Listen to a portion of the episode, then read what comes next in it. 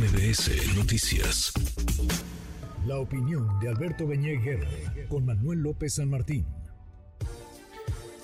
Alberto, querido Alberto Beñé, qué gusto escucharte como cada semana, como cada martes. ¿Cómo estás? Querido Manuel, pues con gusto saludarte también. Muy buenas tardes. Muy buenas tardes. Y en medio de todo esto, pues algunos estados han frenado ya la distribución de estos materiales, de estos libros de texto, y han eh, dicho que tendrán los propios. Eh, ¿Qué tan legal es esto? ¿Se puede? ¿No se puede? Ya evidentemente todo está politizado y polarizado en este país, Alberto. Así es, Manuel. Fíjate que los libros de texto han sido motivo de polémica en distintos momentos, no solo ahora, lo fueron durante el régimen postrevolucionario, con toda la carga ideológica del nacionalismo revolucionario, lo fueron cuando se incorporó la educación sexual, eh, pero digamos en una forma correcta, que es necesaria, pero con expertos, con métodos didácticos adecuados a cada edad.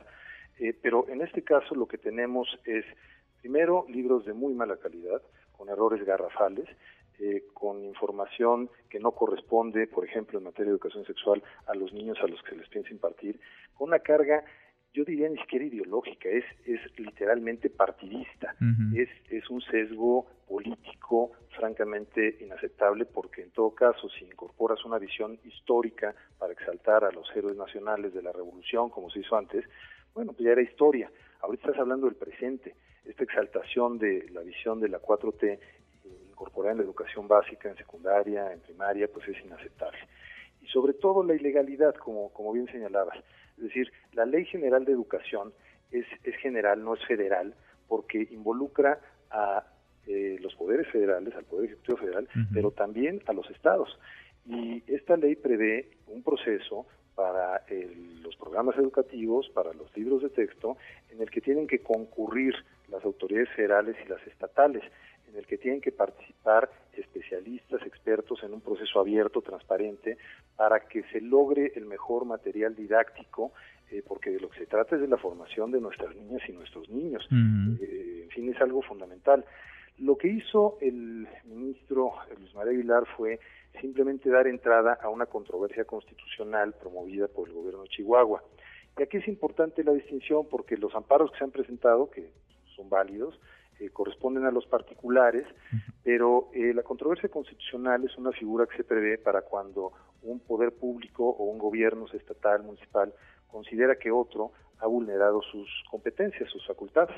Y en este caso el gobierno de Chihuahua lo que dice es que fue totalmente excluido de su derecho a participar en el proceso de elaboración de programas educativos y libros de texto. Lo que podrían argumentar otros estados, ¿no? Porque ese proceso fue, por decirlo menos, eh, opaco, en lo oscurito y porque la información de cómo se elaboraron, quiénes elaboraron estos materiales está reservada. Cinco años, Alberto.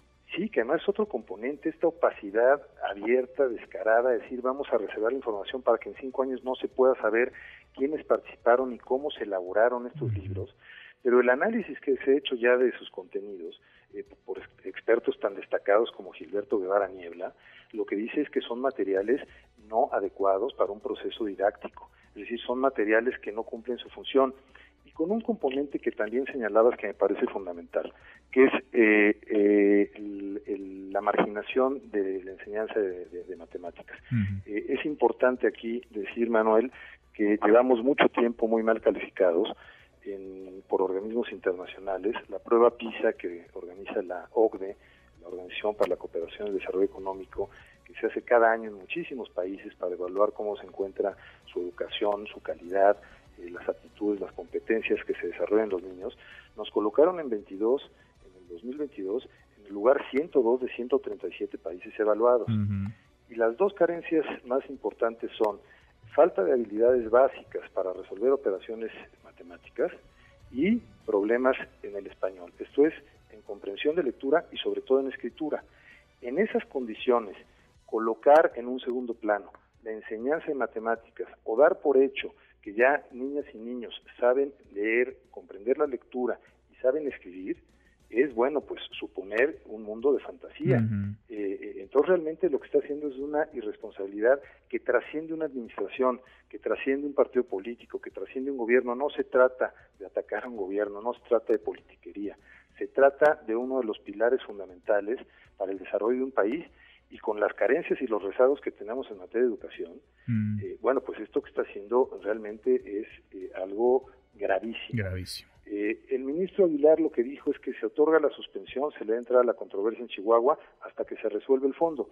Creo que cuando vean el fondo, pues observarán que no se respetaron los procedimientos, que se violó la Ley General de Educación y disposiciones reglamentarias y que, en consecuencia, se debe reponer el procedimiento y que estos libros... Pues, pues ojalá, ojalá, ojalá pues, quepa en pues, alguien la, la sensatez y para eso están las instituciones y para eso existe un Estado de Derecho y para eso hay pesos y, y contrapesos. Ojalá se anteponga el derecho de las niñas y de los niños a la educación. Y ojalá también se anteponga la transparencia y la rendición de cuentas que en procesos como estos tan fundamentales para nuestro país y que impactan o van a impactar a millones de niños tendrían que ser eh, torales. Querido Alberto, gracias como siempre, gracias como cada martes por Muchas gracias a ti, Manuel, un abrazo, buenas tardes. Abrazo grande, muy buenas tardes.